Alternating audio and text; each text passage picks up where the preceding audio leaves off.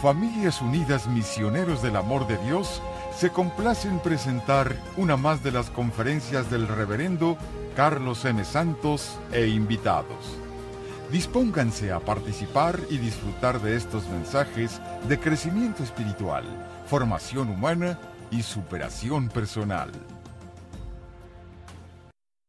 Padre Celestial, te damos gracias porque cada día te acuerdas de nosotros, porque cada día nos das la vida y hoy nos has dado una vez más la oportunidad de descubrirte, de amarte y de tenerte.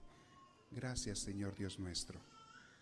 Queremos encomendarte esta tarde, queremos consagrártela a ti y sobre todo pedir tu luz, tu gracia, tu bendición. Derrama tu Espíritu Santo sobre todos los que estamos aquí. Que no seamos movidos por nuestras propias ideas, sino por la luz y las ideas del Espíritu Santo.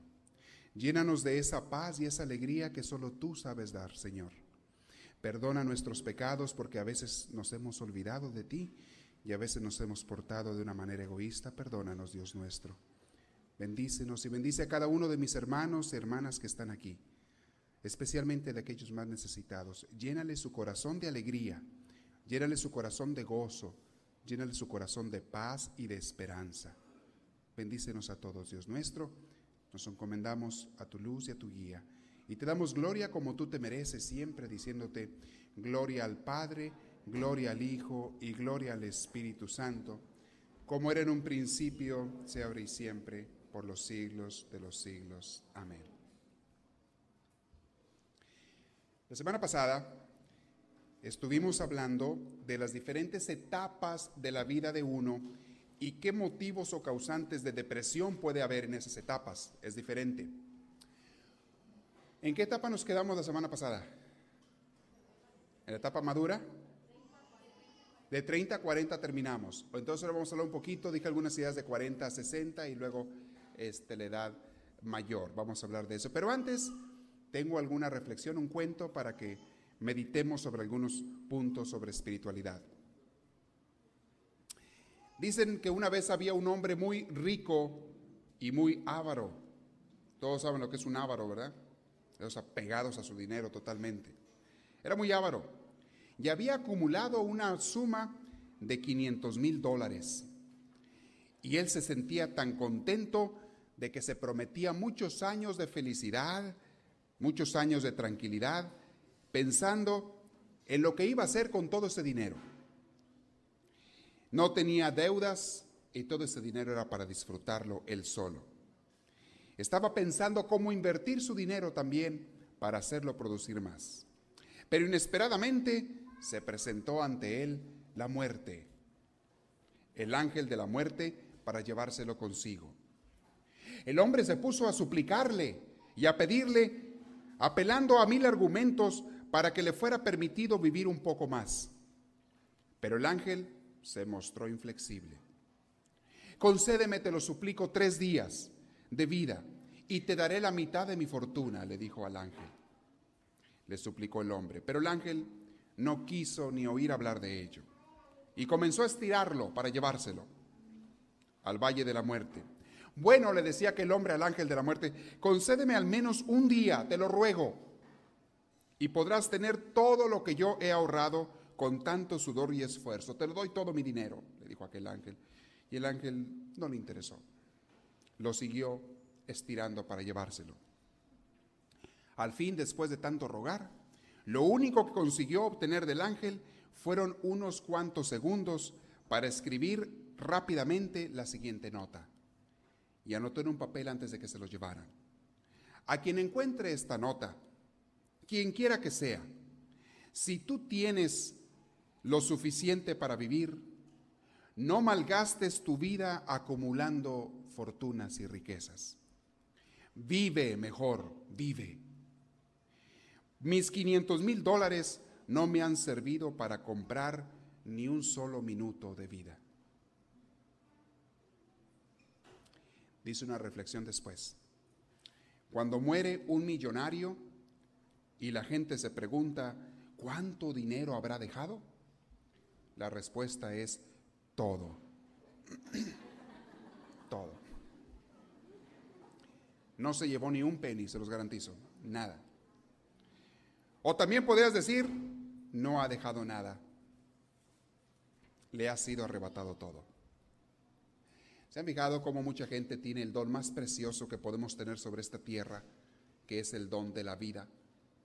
Porque sin eso no hay nada más en esta tierra. Tenemos el don de la vida y la gente está tonteando, buscando pequeñeces y sonceras como son dinero, placeres, honores, grandezas. Y tienes el tesoro más hermoso que puedes tener sobre este planeta que se llama vida. Y una vida llena de oportunidades, llena de posibilidades, sobre todo de adquirir más tesoros, pero tesoros que de veras valen. Los tesoros que de veras valen, como decía Jesús, son aquellos que se acumulan en el cielo. Haz amistad con Dios y disfruta a Dios. No puedes desear nada más grande. Haz amistad con personas, aunque sea con una persona. No siendo egoísta, porque si eres egoísta ya no es amistad. Y vas a ver qué hermoso es eso. Vamos a hablar un poquito hoy de la amistad como uno de los remedios para la depresión. De nada te sirve acumular riquezas si 500 mil dólares, ni un millón de dólares te pueden comprar ni un minuto de vida. ¿O si pueden comprar un minuto de vida con dinero? No se puede. Una vez que te toca irte, una vez que es tu tiempo de marcharte, a cualquier edad, una vez que te toca irte, de nada te sirve todo lo que tienes en esta tierra. Esa casa que tienes, aquí se va a quedar. Te guste o no te guste, no te la puedes llevar. Tampoco te puedes llevar esas joyas que tanto aprecias. Ni te puedes llevar esas posesiones ni esos recuerditos que tienes de hace muchos años, tampoco te los puedes llevar ni esa ropa que tanto anhelas y esas cosas. Nada, nada te vas a llevar más que a Dios y lo que hayas hecho con Él o por Él, o contra Él y contra su mandamiento del amor. ¿Quieren que le lea otra meditación o mejor para la próxima dejamos? No, mejor la dejamos para la próxima. ¿Seguros? Este está cortito. Decía por allí un sabio místico, decía que Dios se ríe en dos ocasiones. Se ríe cuando oye a un médico que le dice a la mamá, señora, no tema, yo voy a curar a su hijo.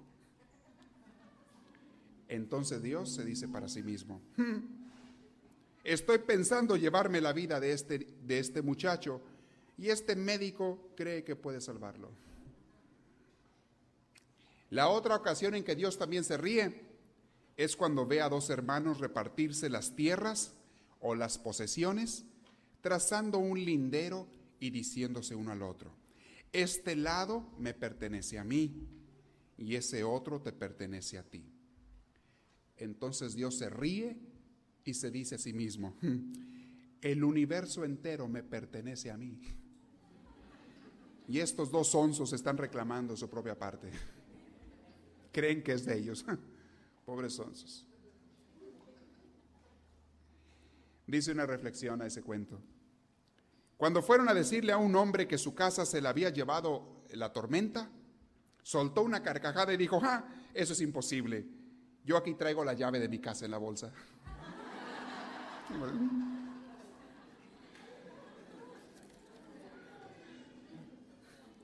Así estamos de sonsos igual nosotros creemos que poseemos cosas. No te posees ni a ti mismo. No eres dueño ni de ti mismo. No eres dueño de tu cuerpo. ¿Sabías que te fue prestado? No eres dueño ni de eso. Mucho menos de las cosas que, que no son nada tuyo.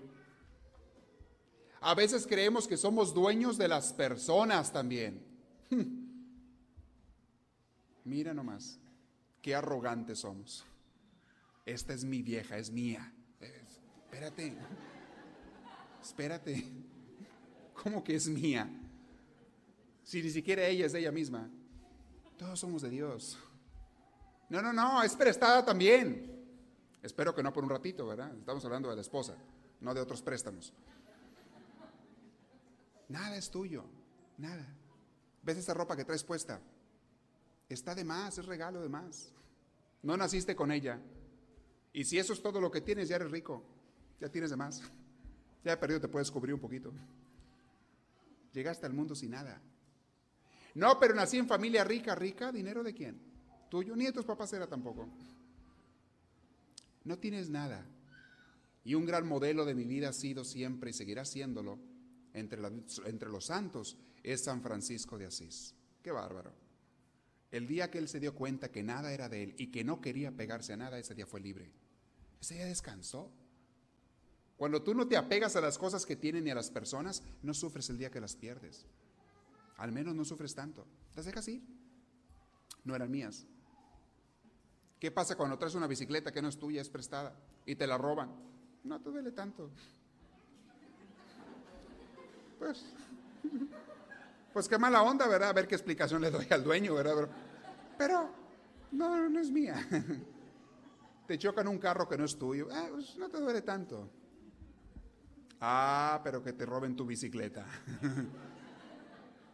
Eso sí duele. Ahora te les cuento del padrecito que le robaron la bicicleta. ¿Ya se lo saben? Ahora se los cuento, si no, luego no les doy la plática. No, no voy a plática. Acuérdenme de contarles ese. Este. No, no, no. Que quede claro, no hagamos reír a Dios porque tiene los labios partidos a veces el pobre. Lo hacemos reír cuando salimos con unas tonterías. Esto es mío, esto es tuyo, esto es de acá, esto, eh, nada es tuyo. Ni la cuenta del banco es tuya, aunque tenga tu nombre y tu firma ahí, no es tuya. Ni el banco es de los onzos que se creen dueños de él, tampoco. Todo lo vamos a dejar aquí, todo. Es prestado, es prestado. Disfruta la vida. Todo el dinero del mundo no te puede comprar un minuto de vida. Y la tienes gratis. Dice aquel dicho, las cosas más valiosas de la vida no son dadas gratis. Y qué cierto es. Ya tienes todo. Y andamos llorando por poquiterías. Llorando por necedades y tonterías. Y la gente se pelean unos contra otros y se matan unos contra otros por tonterías. Una de esas tonterías son los tres diablos de los que les hablo en la plática de espiritualidad los jueves. Los tres diablos o los tres tentaciones más graves que tienen los hombres, especialmente los adultos. Dinero, número uno. Poder, número dos. Y prestigio o brillo es el tres. El querer aparentar, querer ser importante, querer ser reconocido. Son tres diablos que le ponen cadenas a la gente y la gente anda como locos buscando esas tres cosas. Te esclavizan y te hacen infeliz. No tienes nada, bendito sea Dios, eres libre. No tienes a qué pegarte. Eres libre. Tienes a Dios, pero estás, aunque no tengas nada, si estás apegado a esos tres demonios, estás encadenado. Estás buscándolos. Bueno, cuando estábamos hablando de las edades, empecé a hablar un poquito de las etapas en que, y, los factores de depresión que pueden darse en esas etapas. No es indispensable que siempre sucedan, ¿eh? ni es seguro que siempre sucedan. Más bien, una persona madura, una persona sana y sobre todo una persona muy cercana de Dios no pasa por esas depresiones, por la mayoría de ellas, de las que estoy hablando. La persona en la edad madura, después de los 40, muchos de ellos empiezan a experimentar la partida de los hijos. Los matrimonios empiezan a ver que sus hijos se van, algunos lejos, otros cerca, pero fuera de la casa. Y para mucha gente que no estaba preparada para ese punto, empiezan a sentir depresión. Hubo gente que se apegó a sus hijos tanto que creyó que eran su pertenencia, como les dije hace rato. Ni los hijos son tuyos, ¿eh? desde ahorita te claro. Son prestados también. Son prestados. Y se apegaron tanto a los hijos que cuando se les van un poquito o cuando la nuera se los roba, ahí están llorando contra y echándole la nuera, ¿verdad? He conocido gente que le echa pestes a las nueras. ¿Será por eso que le echan tanto a las suegras? No sé. No sé. Siente que le robaron a su hijo. ¿Cómo? ¿Cómo es posible? No eran tuyos. Si de veras amas a tu hijo, procúrale lo que le va a hacer feliz a él. Y si él ha tomado esta decisión, bendito sea Dios, que sea muy feliz, deseale lo mejor. Que no es como tú quisieras, ni se está casando con la persona que tú quisieras, no te preocupes, no te vas a casar tú con esa persona, se va a casar tu hijo, déjalo en paz. Tú guíalo lo más que puedas, oriéntalo lo más que puedas, aconsejalo lo más que puedas. Pero si después de todo el hijo toma esa decisión, aunque a ti no te guste, deséale lo mejor, no lo peor. He oído padres de familia que no con estas palabras, pero con actitudes sí lo hacen saber, decir, ojalá fracase el matrimonio de mi hijo. Ojalá fracase el matrimonio de mi hija para que vuelva a la casa. Hay padres de familia que con sus expresiones, con sus palabras me han dado a entender eso, que desean que fracase el matrimonio de sus hijos. Qué egoísmo y qué tan más feo. Que les esclaviza a ellos y, por eso los hijos después no quieren saber nada de sus papás muchas veces. Un amor mal comprendido, un apego mal entendido. Dejen en paz a los hijos. En esta edad de los 40 y demás, empiezas a experimentar eso, ¿no? Los hijos que se van de la casa, a veces se te van antes, a veces después, pero están viendo eso los padres. Otra de las eh, cosas que empiezan a pasar en las, en las personas de esta edad, hombres y mujeres, en la mujer empieza un cambio fisiológico que todos conocen y que muchas mujeres temen, la menopausia. Y se dice que en los hombres también se da la andropausia, algo similar. Y les dije la vez pasada, bueno, mucha gente eh, esto puede afectar, lo que más me preocupa a mí no es cómo afecta fisiológicamente, que trae sus consecuencias, cambios de ánimo, de estados de ánimo, se pone la gente a veces muy violenta, irracionalmente andas, estás llorando, sobre todo las mujeres, de repente están chichi por nada, porque voló una mosca por enfrente de ellas, están chichi. Y, y luego están muy contentas. Eh, eso es normal y eso se puede superar y se puede pasar. No, no es para asustarse tanto. Pero hay un problema que sí me preocupa a mí y es lo que les dije la vez pasada, el viernes pasado que les iba a hablar hoy, el famoso demonio del mediodía. Muchos hombres y también mujeres en esta edad, de los 40 en delante, empiezan a sentir, a veces engañados por la cultura que eso nos enseña, empiezan a sentir que lo mejor de su vida ya pasó, que ahora van en declive, que ahora van para abajo. Ya las mujeres no pueden tener hijos, ya los hombres no están tan fuertes como estaban antes. Ya incluso su activismo sexual disminuyó bastante. Y si la persona no está madura y sabe aceptar esto y ver que es algo muy normal de la vida y muy hermoso, incluso que tu cuerpo se vaya eh, cansando o que se vaya enfermando, llegas a la edad de los nunca, ¿se acuerdan? Este, la paz a la edad de los nunca. Si la persona no está madura para superar ese tipo de, que es algo muy normal, no tiene nada de malo, como nos decía una vez un maestro, no es ninguna vergüenza llegar a viejo. No cualquiera llega. Óiganlo, es un orgullo llegar a viejo. No cualquiera llega. Ah, pero hay gente que no, que está peleada con la vejez. Y el demonio de mediodía es que les empieza a entrar la punzada, la segunda punzada. La primera les entró en la adolescencia. Aquí les empieza a dar la segunda punzada a algunas gentes. Empiezan a quererse echar canitas al aire. Una canita al aire por ahí. Empiezan algunos tontos por ahí, bueno, aquí no hay ninguno de esos, a querer buscar aventuras. Nada más para asegurarse, para ver si todavía las pueden. Como sienten que físicamente están desmejorando un poquito, como dice una amiga mía, dice, te veo medio desmejorado, dice, pero quiere decir desmejodido, es lo mismo. Así dice, digo, no, échame ánimos, ¿verdad? Cuando anda alguien cansado se le dice. Empiezan a sentir a veces el hombre, más el hombre, más el hombre que la mujer, pero a veces la mujer también. Empieza a sentir, ¿las podré o no las podré? Déjame ver, déjame probar. Y ahí es donde empiezan a jugar con el hombre. Empiezan a jugar con el hombre, empiezan a coquetear, empiezan a aceptar el coqueteo de otros, en el trabajo a veces, en la calle, qué sé yo, donde quiera empiezan a jugar con lumbre. Y algunos onzos caen y se queman en la lumbre. Y a veces para desgraciar toda su vida y su familia de ahí en adelante. Créanmelo, desde ahorita se los digo, ese demonio de mediodía no vale la pena. No vale la pena arriesgar lo hermoso que tienes y lo mejor que tienes por tonterías de inseguridad, de falta de, de, de autoestima. Es una mentira eso de que después de los 40 empieza a disminuir tu vida. Al contrario, después de los 40, si ustedes se han fijado, esa misma tranquilidad, ese mismo ya no poder, ya no tener tanta energía para muchas cosas como tenías en los 20 o en los teenagers, ese mismo no tener tanta energía te va haciendo pensar más. Empiezas a usar más la cabeza, empiezas a madurar. Algunos nunca maduran, ¿verdad? Pero se supone que empiezas a madurar. Empiezas a entender y a reflexionar muchas cosas que antes no reflexionabas. Empieza mucha gente hasta entonces a acercarse a Dios. Ojalá lo hubieran hecho desde un principio. San Agustín es un ejemplo de esos. Y llegó a ser un gran santo. Pues San Agustín le dio vuelo la hilacha por todos lados. Y ya cuando estaba en una edad un poquito más madura, reflexionó. Ya cuando estaba medio cansado, medio correteado, sin aceite, corrido sin aceite, meditó. Y dijo, a ver, a ver, a ver, ¿qué estoy haciendo? Y fue entonces cuando descubrió a Dios en su vida. Y ustedes verán que, por ejemplo, en las iglesias, muchas veces vemos cuando, cuando no hay un buen programa de evangelización y demás, vemos a mucha gente mayor, pero no vemos a jóvenes. ¿No se han fijado en eso a veces que en las iglesias ves a mucha gente mayor, de 40 para arriba, lo que sea, pero no ves a adolescentes y jóvenes? ¿Por qué? Porque andan en la punzada aquellos por allá todavía. Y no es que el mayor este, eh, no le guste también divertirse. Lo que pasa es que ya empiezan a madurar muchas cosas.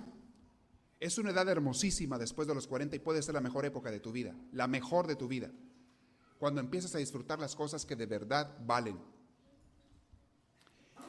No me acuerdo qué película vi una vez, si era la de 2010, una película futurista de esas de ciencia ficción, donde supuestamente tienen contacto con con gente de otros planetas.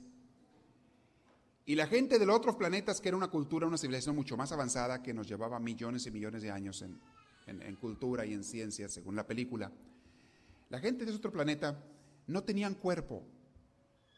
Eran simplemente una, una cabeza, una bola de masa o no sé qué. Eran pura inteligencia. Y creo que tenían corazón, pero no en el sentido corazón que late, sino corazón de, de amar. Y decían ellos, me acuerdo de la escena de eso, no me acuerdo si fue una película o lo leí, pero tengo la idea aquí en la cabeza de haberlo visto eso. Decían aquellos extraterrestres, decían, no necesitamos cuerpo para ser felices. La felicidad está dentro, no afuera. No necesitamos hacer actos o eventos externos para ser felices.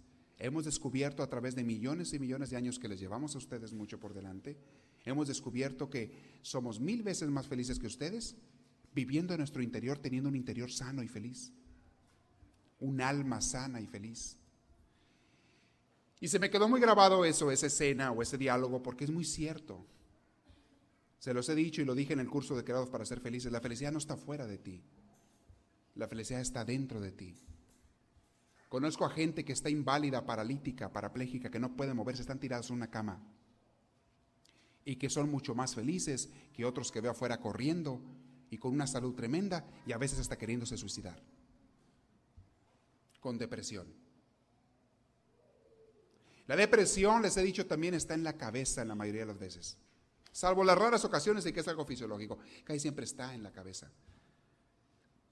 ¿Por qué en la cabeza? En cómo vemos las cosas, en cómo tomamos las cosas, en cómo nos sentimos miserables, nos convencemos de que somos miserables, en cómo sentimos lástima por nosotros mismos. Es algo tremendo eso. Entonces, esta época que le estoy hablando es, depende cómo tú la tomes. Es ahora algunos consejos para personas en esa edad, 40, 50, 60 años, es ahora cuando deben de empezar a hacer mucho trabajo. Ojalá lo hicieran desde antes, claro, pero si no lo han hecho antes, por lo menos ahora, empiecen a hacer trabajo por los demás. Hagan algo como voluntarios.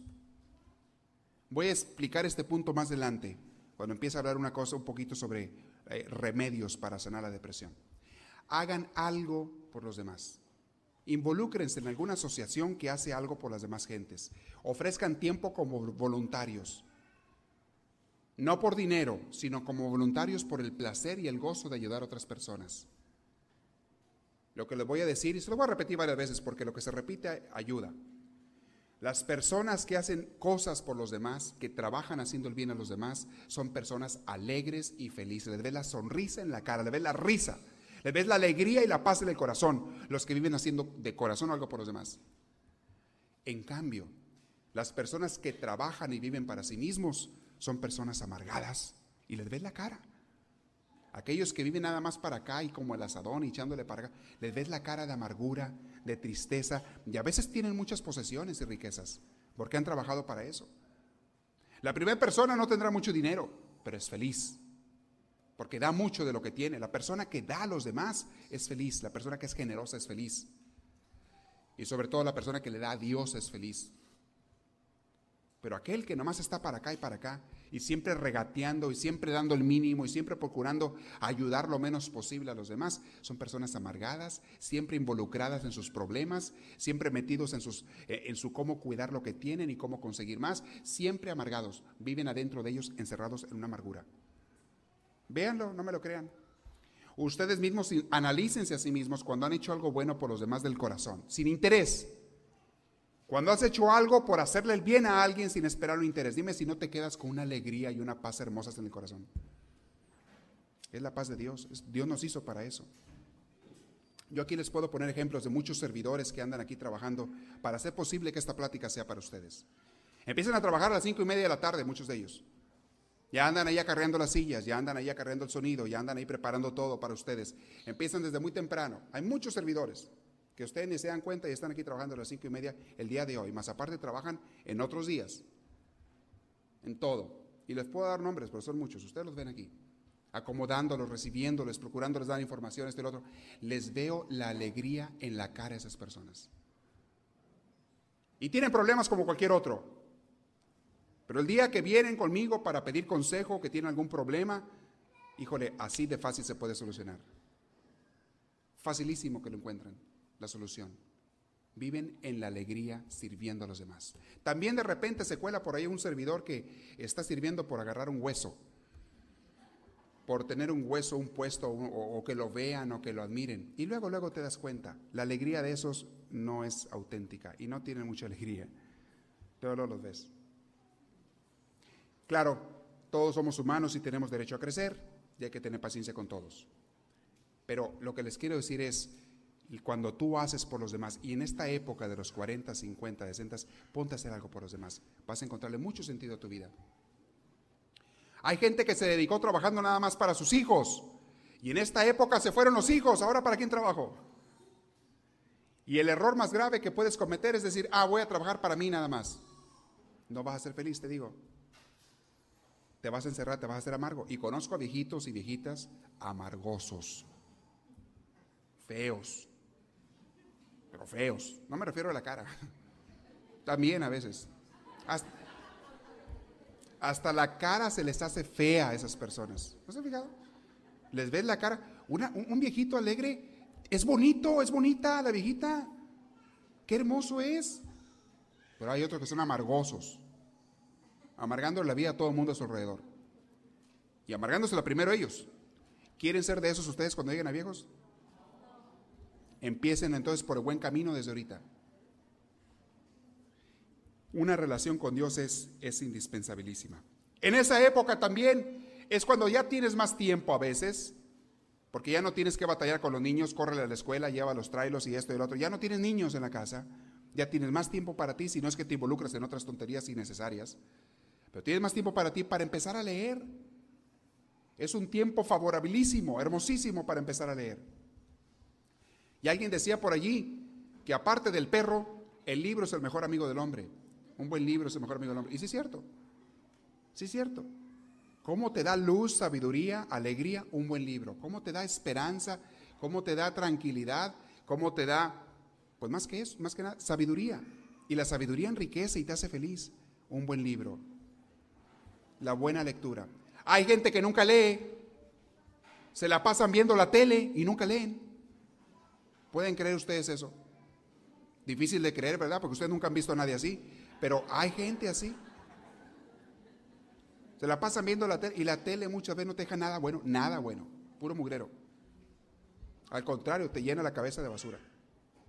Hay programas a veces buenos, claro, y algunos canales buenos, pero en general la tele no vale lo que vale un libro un buen libro.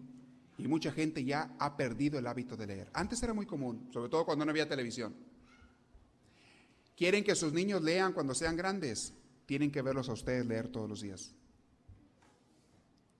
Un día estaba en una casa y estaba el señor leyendo un libro, un señor que lee mucho en esa casa, el señor de esa casa lee mucho. Estaba en un, en un descanso de esos sofás reclinables, estaba leyendo un libro y de repente la, mamá me hace una seña para que viera al niño. El niño tenía como dos, tres años, estaba sentado en una silla allá a un lado del papá con otro libro, el niño también así.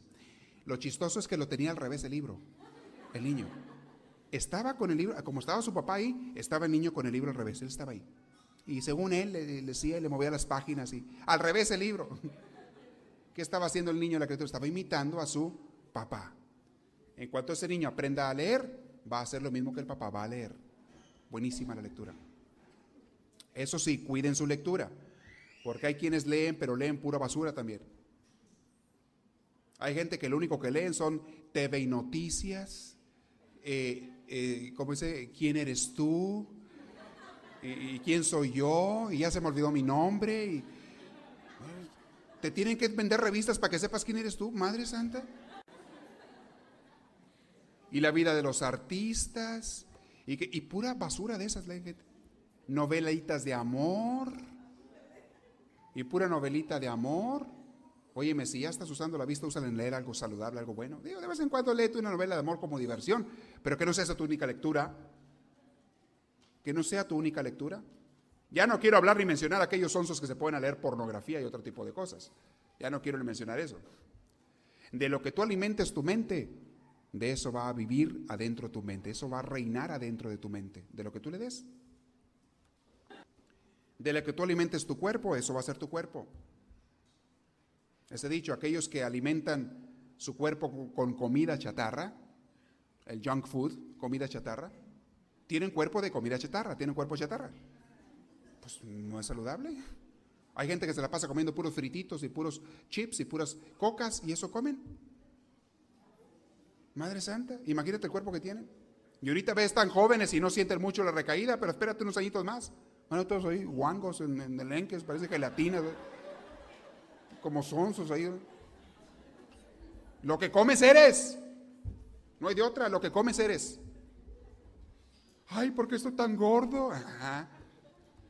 Y todas esas hamburguesitas que te echas ahí, ¿qué? ¿Crees que son de o qué? En fin, buenas lecturas. En esta etapa también, y sobre todo en la época ya, ya la sexta etapa después de los 60, la etapa ya mayor de tu vida, y podemos llamarle la vejez, pero vejez con un, con un sentido de dignidad y de honor. En la época de la vejez empiezan ya un poquito más de achaques físicos, más enfermedades y más achaques físicos. No se asusten, es parte de la naturaleza. Y como decía mi mamá, todo por servir se acaba. Y el cuerpo tuyo no es excepción también. Igual que un carro viejo, ya de viejo empiezan a fallar las cosas igual tú, y es normal. No te preocupes, no te vas a quedar en ese cuerpo para siempre, gracias a Dios.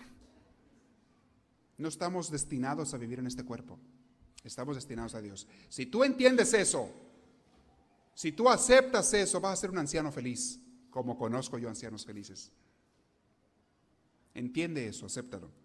Segundo, en esa época también muchas veces empiezas a cosechar lo que sembraste cuando eras más joven. Y me refiero en cuestión de amistades, me refiero en cuestión de familia. Si tú creaste una familia unida, es más probable, más probable que tengas a tus hijos unidos contigo. Si les enseñaste buenos valores, es más probable que en esa época estén cerquita de ti. Y si tú cuidaste de tus viejos cuando tú eras joven, es más probable que tus hijos cuidarán de ti cuando tú estés viejo. ¿Se acuerdan de aquel cuento tan bonito de de la tribu en África que a los viejitos los iban a tirar por allá que se murieran. Eso es real, esas tribus existen, esos lugares existen. ¿Se acuerdan de ese cuento? Para los que no lo escucharon, se lo voy a decir. Dicen que en una tribu en África se llevaban a los viejitos cuando ya cumplían cierta edad, estaban, pues ya, ya no podían trabajar, ya tenían que depender de otros. En la cultura de esa tribu era que, pues había que llevárselos por allá, se los llevaban allá lejos. Había un lugar cerca de una montaña a un lado de un río donde los llevaban allá los viejitos, ya los dejaban a que ya se murieran allá. Y un día, este, un muchacho, joven, jovenazo, tenía su familia y todo, pues estaba fuerte y joven, vio que su papá pues ya, ya estaba en la edad de, de retirarlo. Y dijo, pues, llegó con su papá, le dice, papá, pues, pues ya te toca, ya te tengo que llevar, como se hace, como hacemos aquí con los viejos. Sí, mi hijo, yo entiendo, dice. Claro que sí, mi hijo. Mañana me preparo temprano, me alisto y para que me lleves. Muy bien, papá. Al día siguiente el señor se bañó, se puso todo bien guapetón, se despidió de todo mundo, aquel viejito. Y el hijo, pues papá, súbete. Por la costumbre era cargarlos en el lomo. Se lo llevaban cargados, el hijo al papá. Súbete. Se lo llevó al papá al viejito. Y ahí va caminando y el viejito pensando y de repente al mediodía se cansó el muchacho y se paró a la sombra de un árbol a, descansar tantito. Y el viejito se puso a ver alrededor y dice, mira mi hijo, mira qué coincidencia. Aquí abajo de este árbol yo me paré a descansar cuando llevaba yo a mi papá a tirar allá. Precisamente. Ah, pues sí. Bueno, pues ya listo, papá, sí, sube, vámonos. Ahí van caminando, caminan otras dos horas. Llegaron a un río y se bajan a tomar agua. Y antes de cruzar el río, se baja, lo pone el papá en una piedra que estaba por ahí muy grande. Y dice, papá, ¿quieres agua? Sí, mi hijo. Dice, mi hijo, mira qué coincidencia. Precisamente en esta piedra yo senté a mi papá cuando venía por aquí, cuando yo lo iba a llevar allá a tirar. El hijo nomás se quedó pensando, ¿verdad? Oye, cruzan el río y más adelante dice, mira mi hijo, por esta vereda también pasé yo para retirar a mi papá. Ya la tercera el muchacho reaccionó y dijo, ¿sabes qué papá? Vamos a regresarnos a casa. Quiero que te mueras de viejo tú allá conmigo. Vámonos. Y se regresó. Lo que tú le hagas a tus padres, te lo van a hacer a ti. Es lo más probable. Y de alguna manera lo vas a vivir. De alguna manera. Cuiden a los viejos. Yo estoy muy en contra de esa costumbre moderna, fruto de una sociedad economista y dinerera, y esto es en todos los países de ahorita. Estoy muy en contra de esa costumbre de aventar a los viejos a un asilo. Mientras el viejo pueda estar en la casa, deberían de tenerlo en la casa, deberíamos de tenernos en la casa.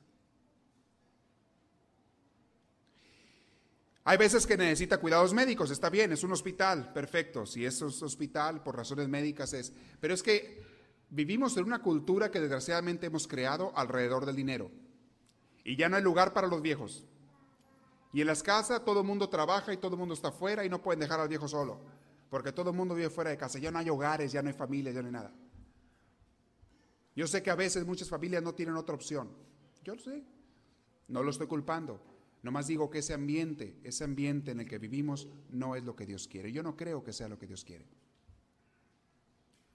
Pero bueno, aparte de eso, en la época de la edad madura en que estás cosechando lo que sembraste, también puede haber muchos motivos de depresión. Se empiezan a morir muchas gentes de tus amigos y familiares. Mientras más vas creciendo en edad, más se te va muriendo gente conocida.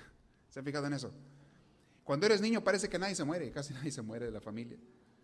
Cuando vas creciendo en edad, más gente se muere. ¿Por qué? Porque ya tienen más parientes, ya tienen más conocidos, ya también son de más edad toda tu gente. Y es normal, es normal, se van yendo. Y eso mucha gente que no entiende la muerte le puede causar depresión.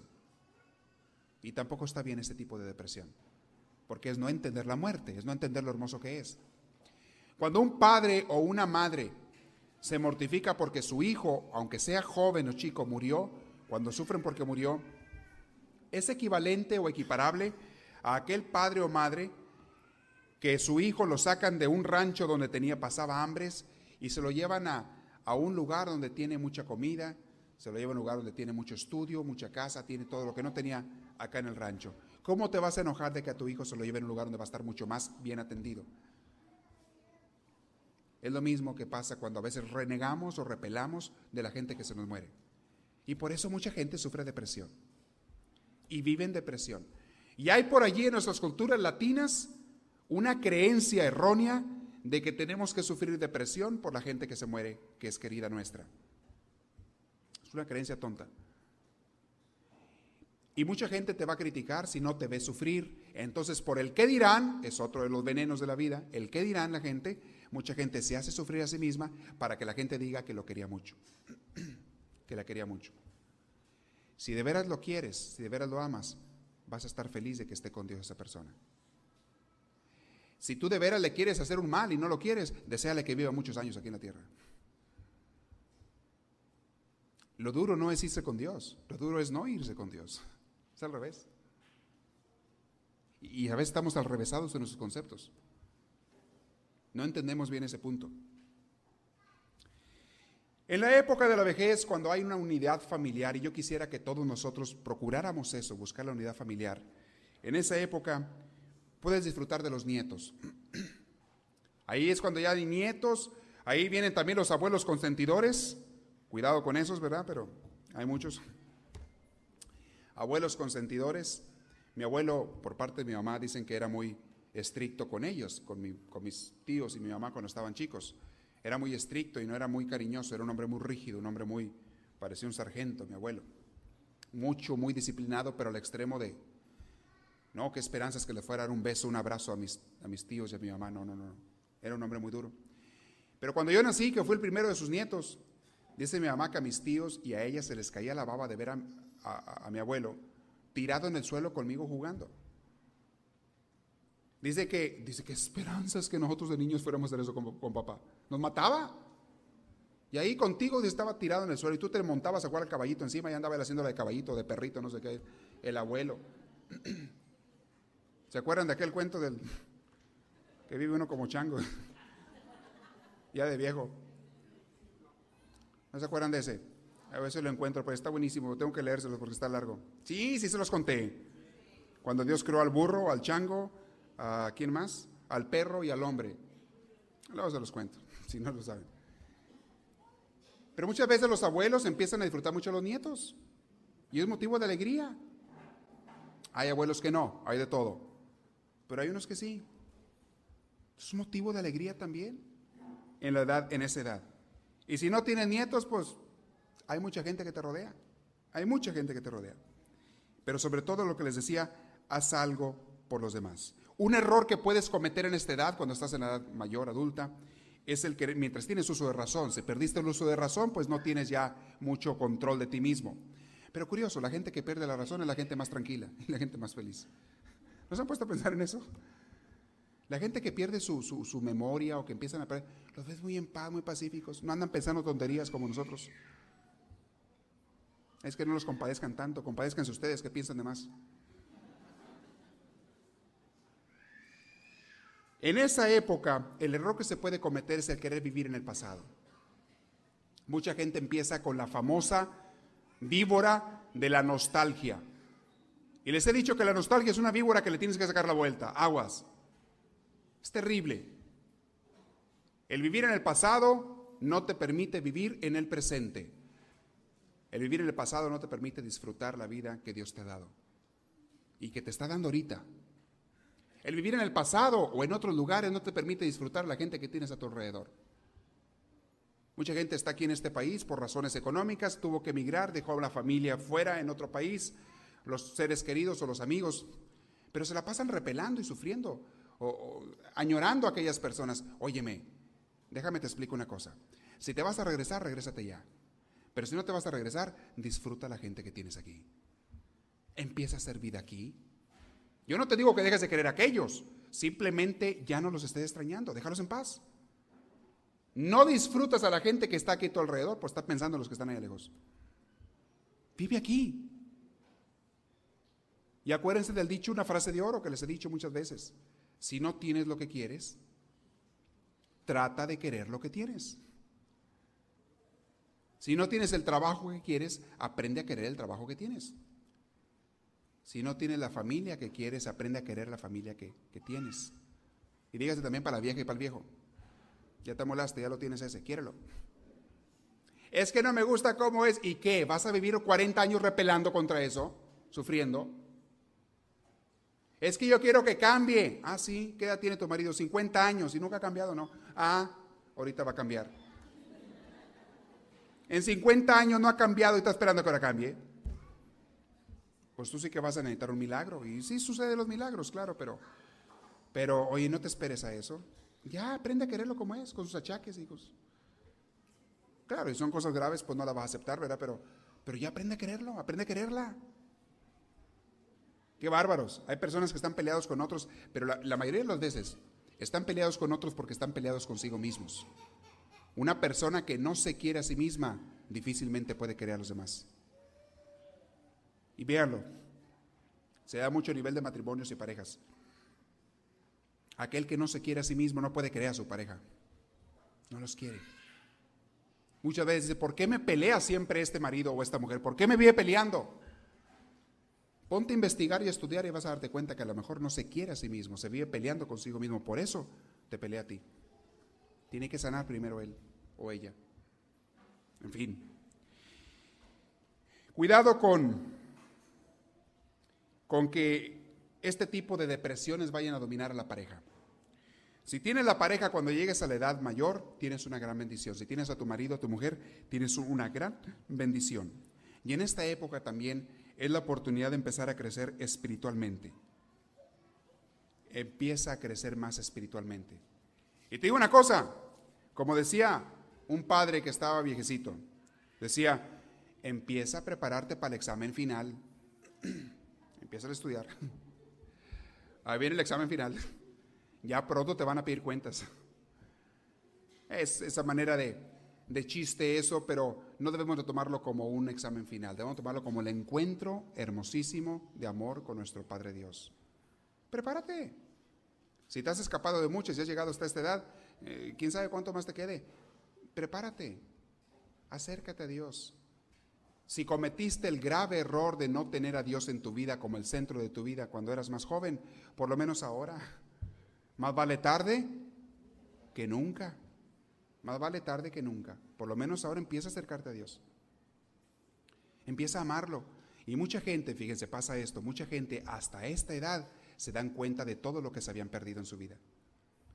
Hasta esta edad se dan cuenta de todas las maravillas que habían perdido de vivir en un reino de Dios, en, una comunicación y un amor con Dios. Hasta esta edad se dan cuenta. Y dicen, como decía también San Agustín, hasta qué tarde me vine a dar cuenta de eso. Qué tarde. Y en esta edad empiezas a madurar muchas cosas y a ver tu pasado. Y si analizas tu pasado, dices, qué bárbaro, qué sonso estaba, ¿eh? Mira nomás, mira nomás. Me la pasaba yo como loco corriendo al trabajo, agarrando doble turno, agarrando esto para tener más dinero, para tener un carro nuevo. Mira nomás qué tonto estaba yo. Mira nomás. Si hubiera sabido entonces lo que sé ahora, que lo hermoso es disfrutar la vida. Qué tonto estaba yo.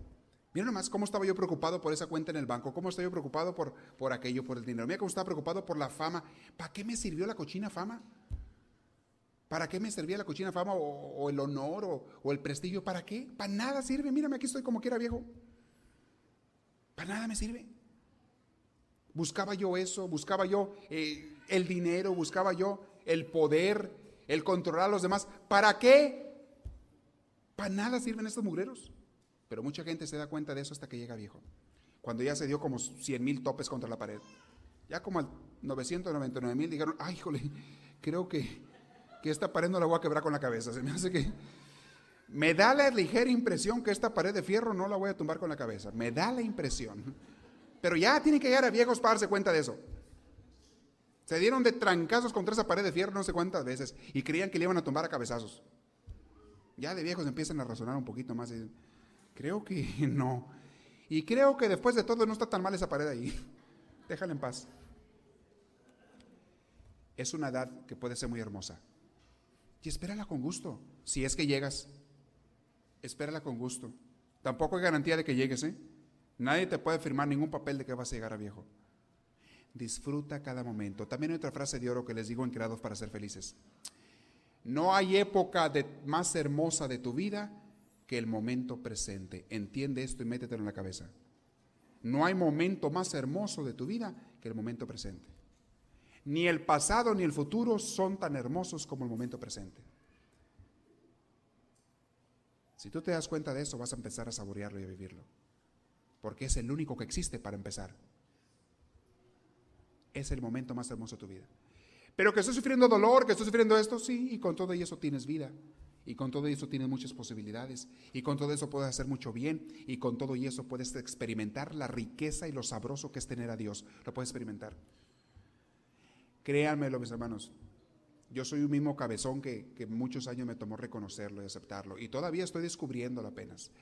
Qué sabroso es disfrutar la amistad con Dios, buscar a Dios. Qué sabroso es. ¿Qué significa eso? ¿Que se van a acabar los problemas externos? No, hombre, esos van a seguir. Olvídate. Pero ya no te preocupan. Qué sabroso es ya no preocuparte por el dinero. Qué sabroso es ya no preocuparte por tener poder. Qué sabroso, qué rico es ser libre. No depender de esas cadenas. Ya no buscar el prestigio y que la gente te dé honores y que la gente te dé, te halague y que te dé no sé qué. Qué hermoso es, qué sabroso es. Y la gente como tontos andan siempre atrás de lo amargo, de lo amargo que es el buscar el dinero, buscar el placer, buscar esto. El dinero se necesita, estoy de acuerdo, es un medio, pero nunca debe ser un fin. Busca el dinero que necesitas, trabaja para, para tenerlo, pero que no sea ese tu ideal ni tu gozo, el dinero. Hay gente que tiene su mente puesta en tener tanto dinero en el banco. Es más, hasta se han fijado una cantidad acá en la mente. ¿Pueden creer ustedes eso? Hay gente que tiene tan poca fe en Dios que dicen, el día que yo tenga esta cantidad en el banco, y le están echieche, ¿eh? le están echieche, el día que yo tenga esta cantidad en el banco, voy a ser feliz, voy a descansar en paz, voy a tener paz. Hay gente que piensa así, pobres ilusos tontos. Le va a pasar lo que es del cuento del principio que les dije. el día que junte esa cantidad, va a venir la muerte, va a decir, hey chiquito, ven para acá. ya te toca. Y tú no, ¿para qué junte? Eh, ya te toca. Vente. ¿Para qué?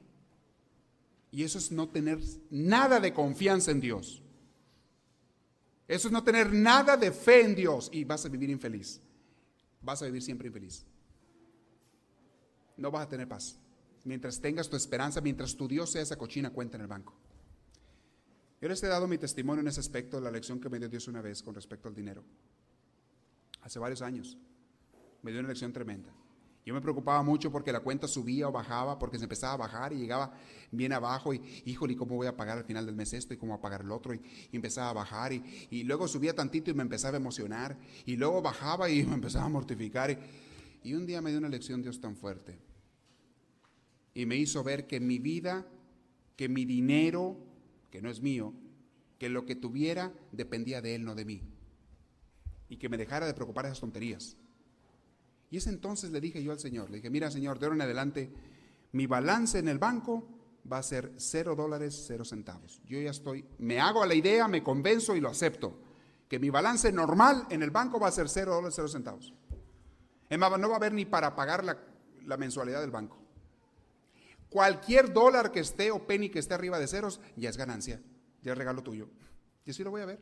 Pero si baja ceros, ni me preocupo, porque lo normal es ceros. Lo acepto que sea ceros. Confío en ti totalmente, Señor. ¿Cómo descansé cuando le dije eso a Dios? ¿Cómo descansé? Desde entonces nunca me ha faltado ni qué comer ni dónde dormir, créanmelo. Y no me tengo que mortificar. Hago cada día mi trabajo y procuramos luchar cada día, claro. Todos los días tienes que hacer lo que tienes que hacer. Tu trabajo, tus responsabilidades, lo que Dios te ha mandado hacer, de acuerdo. Pero con tanto gozo y con tanta paz, sin preocuparte por tonterías. Causa mucha depresión el que la gente se esté mortificando por dinero.